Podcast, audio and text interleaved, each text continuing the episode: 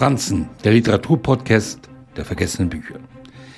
Neben Die flüchtige Seele, seinem Opus Magnum, in der deutschen Übersetzung über 1300 Seiten stark waren, Harold Broadkeats Erzählungen das, was ihn als einen glänzenden literarischen Beobachter auszeichnete.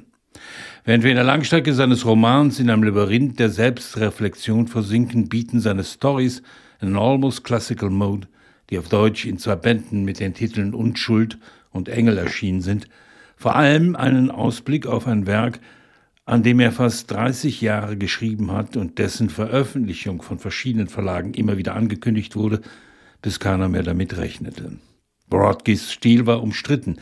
Die Selbstbefragung, die Erforschung dessen, was Menschen umtreibt, erschien vielen zu verschachtelt, zu kalt, sich oftmals in der eigenen Jugend verlierend.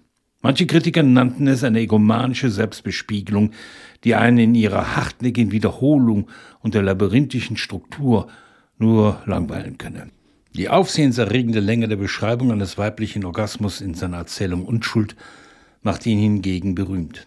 Man mag sich gar nicht vorstellen, wie die Erzählung bei der heutigen Rezensionslage besprochen würde. Auf nahezu 30 Seiten beschreibt Rothke die Bemühungen eines Mannes, eine Frau zum Orgasmus zu bringen. Selten gab es einen Autor, der so unverhohlen sich sich selbst gestellt hat. Auch als er an AIDS erkrankte und in die Geschichte meines Todes einen nüchternen Bericht der Verzweiflung veröffentlichte. Brodkis Thema war der stets herausfordernde Versuch, mit Hilfe der Literatur am Leben zu bleiben. Sätze wie Ich bin ein Schiffsbrüchiger im Wrack des Lebens meines Vaters sagen alles über diesen wortgewaltigen Autor aus, der obsessiv sich selbst treu blieb.